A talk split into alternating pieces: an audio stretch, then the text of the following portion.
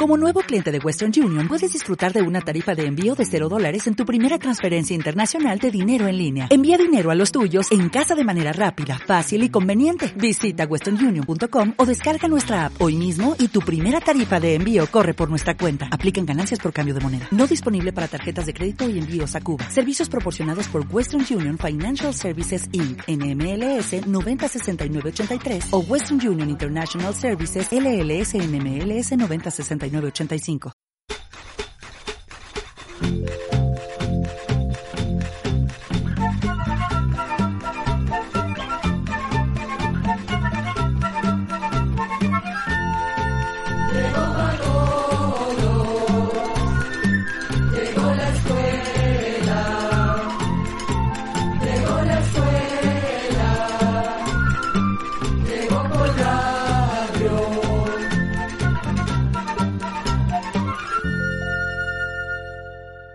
58 años con ustedes.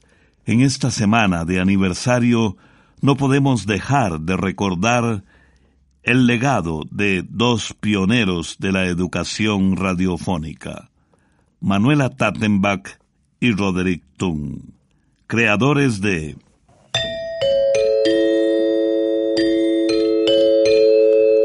Oigamos la respuesta del Instituto Centroamericano de Extensión de la Cultura.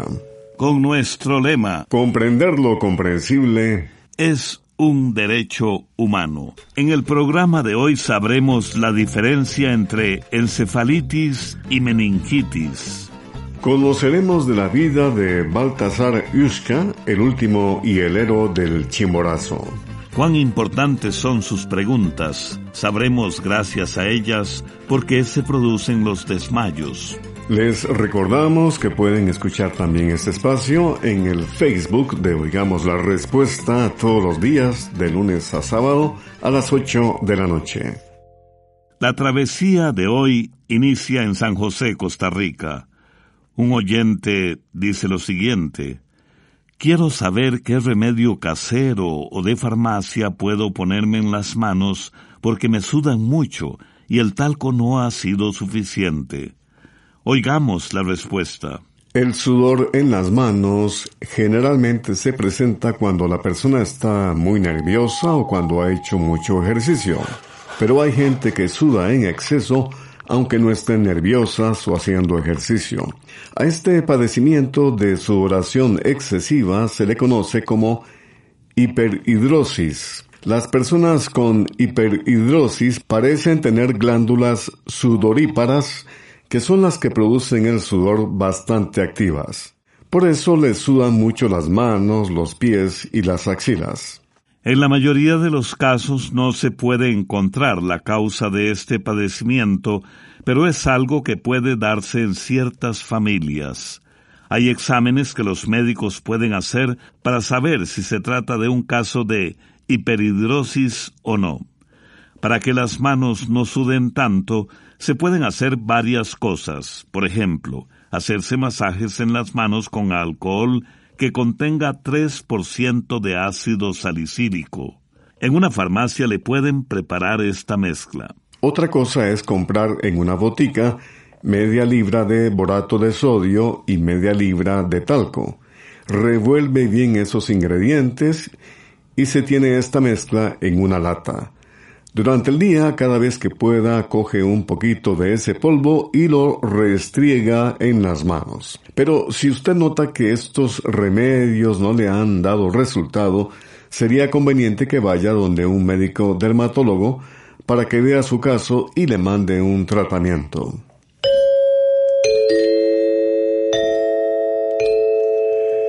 Me gustaría que hablaran del personaje a quien llaman el último y el héroe del chimorazo.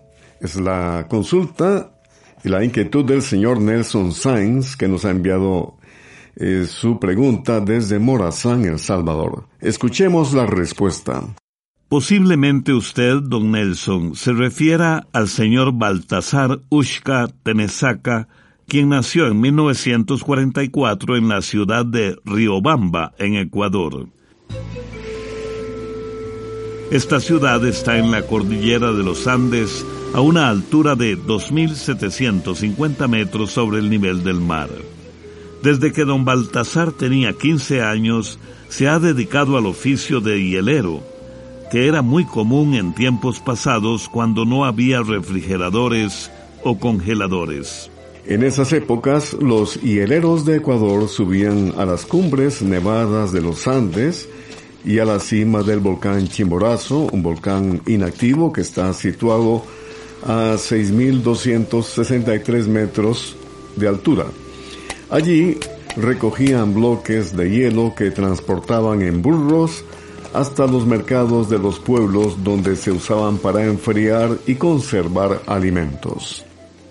Gracias al invento de las refrigeradoras ya no es tan necesario ir a buscar hielo a las cumbres, pero don Baltasar, hoy de 78 años de edad, se sigue ganando la vida como hielero, lo cual es un gran orgullo para él. Dos veces a la semana, don Baltasar camina más de siete horas para llegar hasta las partes más altas del Chimborazo. Allí recoge varios bloques de hielo, los carga en un burro, baja de nuevo la montaña y los vende en el mercado de Riobamba. La energía y entusiasmo de este hielero, don Baltasar, ha llamado la atención y varias personas han hecho documentales y reportajes sobre su vida. El señor Baltasar Yuska es todo un personaje de Riobamba que atrae visitantes, cosa que también le ha producido algunas ganancias económicas. Para finalizar, le contamos que en el año 2018 se le dio a don Baltasar una condecoración al mérito laboral por parte de la Asamblea Nacional de Ecuador. Oigamos la respuesta es un programa que ya tiene 58 años. Transmitimos en diferentes radioemisoras en América y el resto del mundo y en otros medios de comunicación. Quiero que me expliquen la diferencia entre meningitis y encefalitis, si son enfermedades contagiosas y si existe manera de prevenirlas. Es la pregunta que nos hace llegar la señora Lilian Vargas Vargas. Nos ha llamado por teléfono desde Alajuela, Costa Rica, y esta es la respuesta. La encefalitis y la meningitis son inflamaciones de ciertas partes del cerebro y de la médula espinal. Estas inflamaciones pueden ser causadas por virus o bacterias. La encefalitis es la inflamación del encéfalo, que es como se le llama en conjunto a las distintas partes que forman el cerebro. La encefalitis provoca síntomas como fiebre, dolor de cabeza, convulsiones, sueño, pérdida de memoria, adormecimiento o confusión. Por otra parte, la meningitis es una inflamación de unas membranas que cubren el encéfalo llamadas meninges. La meningitis causada por virus produce síntomas más leves y desaparece por sí sola sin tratamiento. Pero la meningitis causada por bacterias es más seria y requiere atención médica de inmediato. Los síntomas de la meningitis son fiebre alta, mucho dolor de cabeza, rigidez en la nuca, vómitos bruscos y después adormecimiento, pérdida de conciencia y convulsiones. Tanto la encefalitis como la meningitis son contagiosas. Las bacterias o los virus que las provocan se pueden transmitir al toser, estornudar, al besarse o compartir utensilios para comer, cepillos de dientes o hasta un cigarrillo. Estas enfermedades también pueden aparecer por reacciones a medicamentos, por picaduras de mosquitos y garrapatas y por enfermedades que producen inflamaciones en el cuerpo. La encefalitis y la meningitis ocurren con mayor frecuencia en niños pequeños o personas mayores. También en quienes tienen debilitado el sistema inmune, que son las defensas naturales del organismo. Para prevenir los contagios de estas enfermedades, lo más importante es la higiene. Por eso se recomienda lavarse muy bien las manos antes de comer, después de usar el baño, después de estar en lugares públicos o después de tocar animales. Al toser o estornudar hay que taparse con la parte interna del codo. También es importante protegerse de la picadura de mosquitos y garrapatas. La canción de los hermanos Flores de El Salvador nos recuerda el dolor de partir de la tierra que se ama.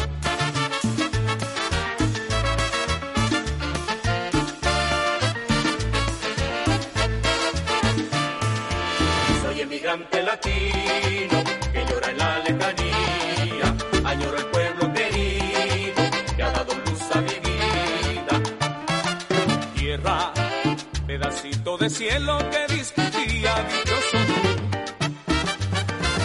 Puedo volver a cantarte una serenata por ti, mi amor. Busco todos los caminos que me conduzcan de nuevo a ti. Lloro cuando el barco agita sus alas blancas para partir. Y yo me tengo que quedar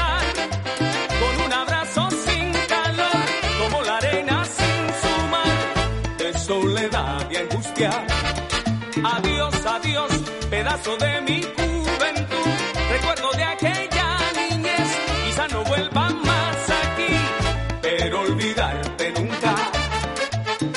Soy emigrante latino, como yo no recordar esta noche callada de luna de mi tierra natal, mis abuelos grandes amigos,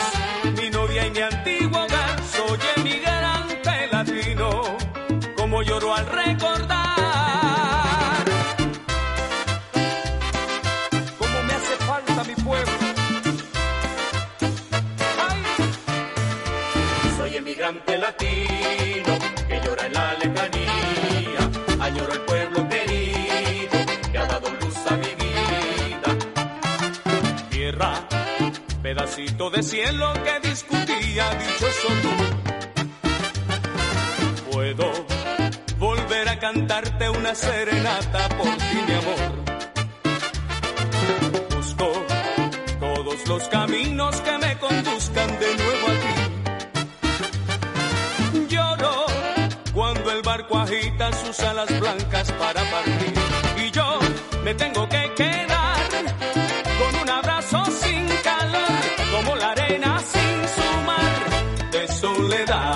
Adiós, adiós, pedazo de mi juventud, recuerdo de aquella niñez, quizá no vuelva más aquí, pero olvidarte nunca. Soy emigrante latino, como yo no recordar esta noche callada de luna. De mi tierra natal, mis abuelos y grandes amigos, mi novia y mi antiguo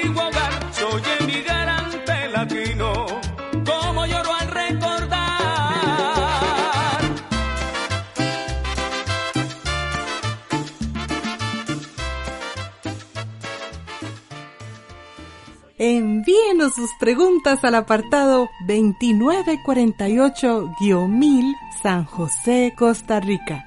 También nos puede contactar al correo electrónico isq.org o encuéntrenos en Facebook como Oigamos la Respuesta. El señor Romel Araya Martínez vive en San José, Costa Rica, y desde allá nos envía una comunicación diciendo lo siguiente. Quiero saber de una activista llamada Lady Florence Norman y por qué una fotografía suya llegó a simbolizar la lucha de las mujeres de su época por lograr el derecho al voto. Oigamos la respuesta. Florence McLaren, conocida como Lady Norman, nació en Inglaterra en el año 1883. La familia de Florence siempre estuvo interesada en las luchas por los derechos humanos y la libertad. Su madre apoyaba el derecho de las mujeres inglesas a votar y dos hermanos suyos pertenecían al Partido Liberal, por lo que la joven Florence también se interesó en esta clase de actividades. A los 24 años, Florence se casó con Henry Norman, un miembro de la alta sociedad inglesa que apoyaba el derecho al voto en las mujeres. Florence, ahora conocida como Lady Norman, participó activamente en varios grupos en favor de los derechos de las mujeres. Resulta que, para un cumpleaños, su esposo le regaló un monopatín, una especie de scooter o patineta con motor para que pudiera trasladarse con más facilidad de un lugar a otro y estar a tiempo en todas las reuniones de trabajo que tenía. En esos días, un monopatín era algo poco conocido y llamaba más la atención que lo condujera una mujer. Por eso, Lady Norman fue fotografiada en ese novedoso aparato, recorriendo las calles de Londres y con el tiempo, su imagen se convirtió en un símbolo de la lucha de las mujeres inglesas por defender su derecho al voto. Cuando Florence tenía 31 años de edad, estalló la Primera Guerra Mundial en Europa.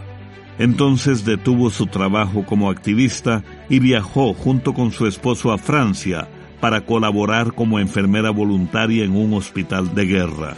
A su regreso a Inglaterra, fue reconocida y condecorada por esa labor humanitaria.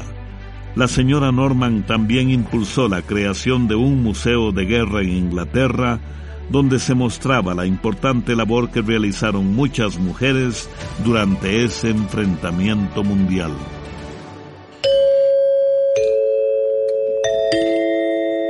Recuerden que estamos todos los días a las 8 de la noche en el Facebook de Oigamos la Respuesta y también, por supuesto, a través de este medio de comunicación.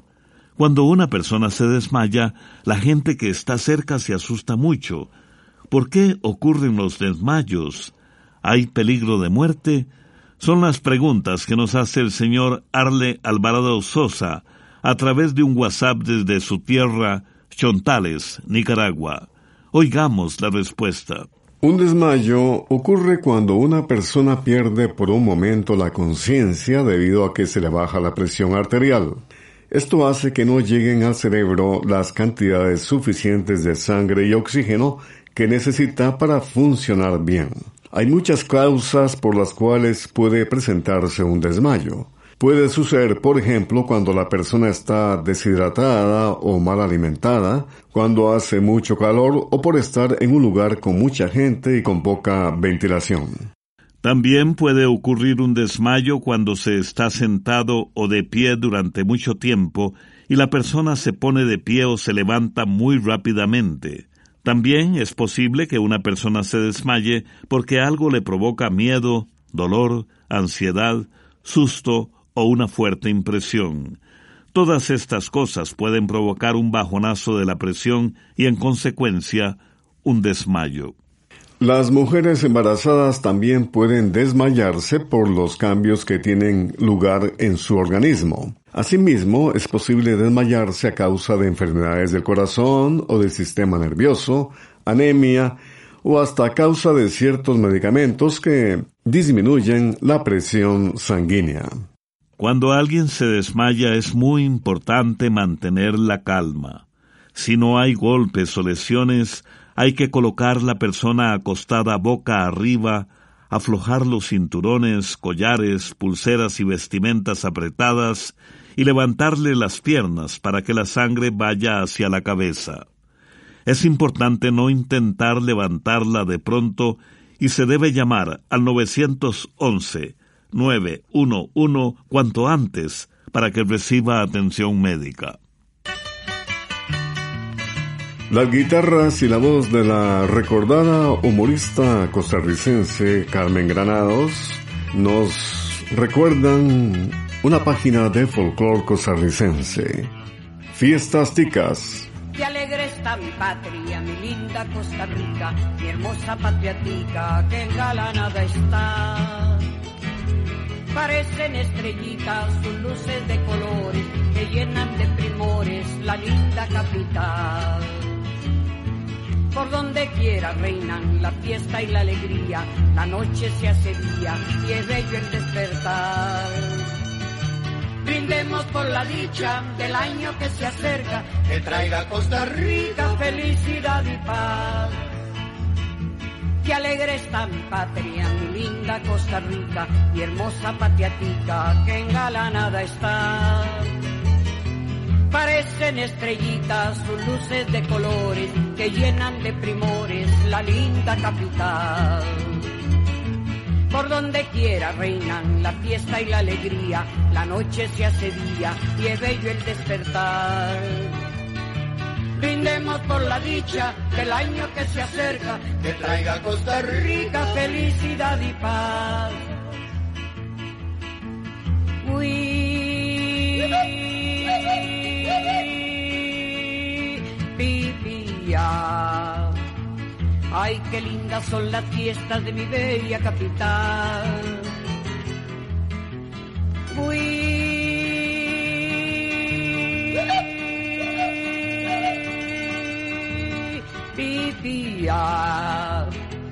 Es el grito donde vibra todo el alma nacional. Uy,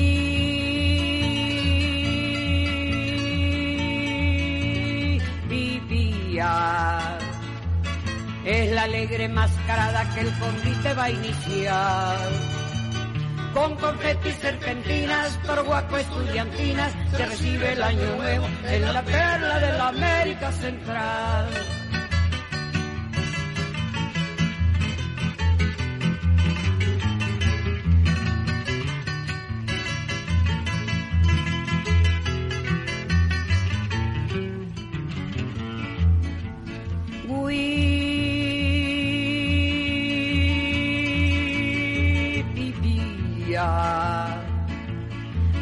Qué lindas son las fiestas de mi bella capital.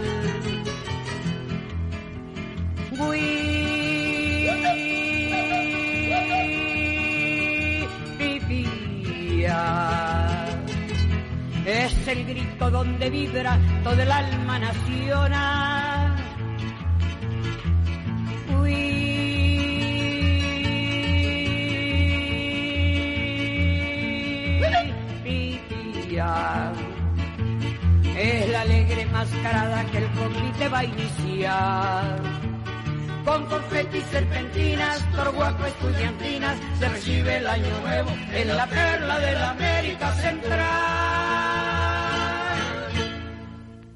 También puede contactarnos a través de un mensaje de WhatsApp al teléfono código de área 506, número 8485-5453.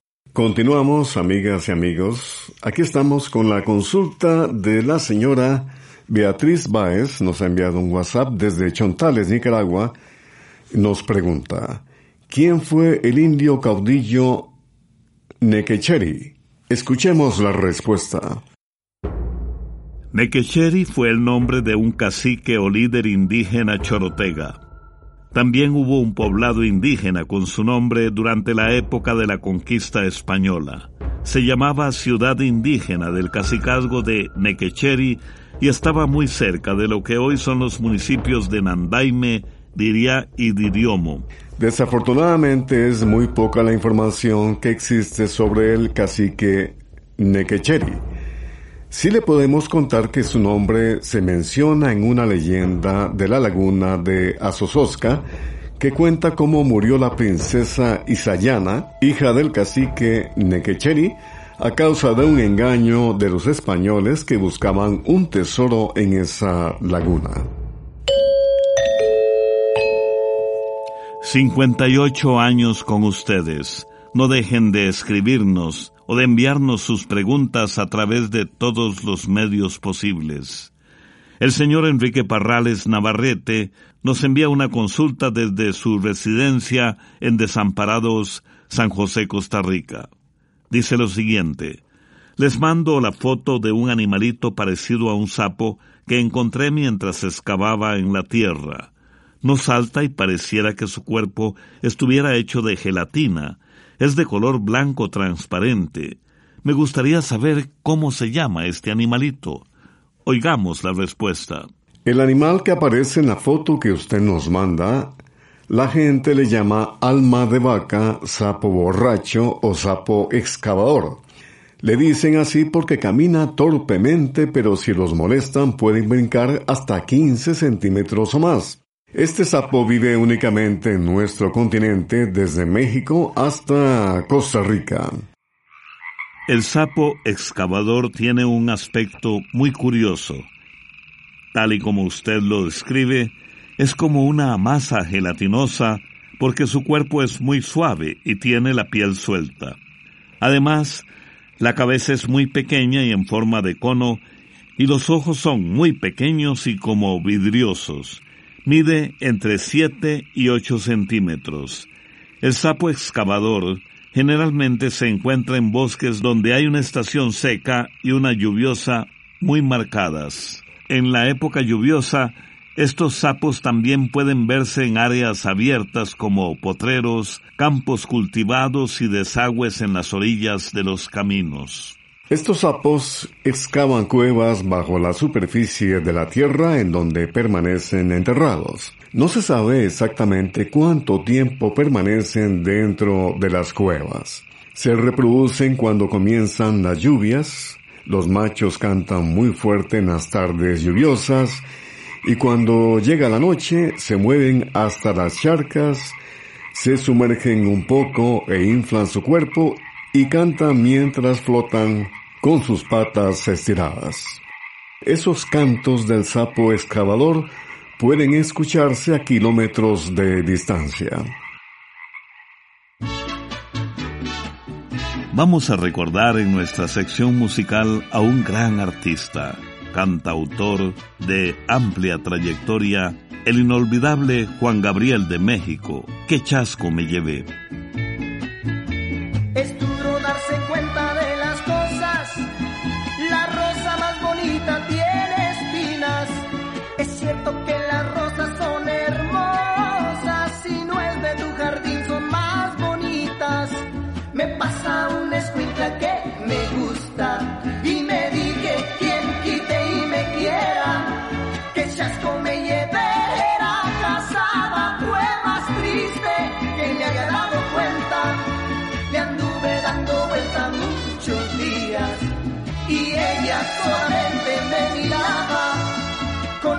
Que cualquiera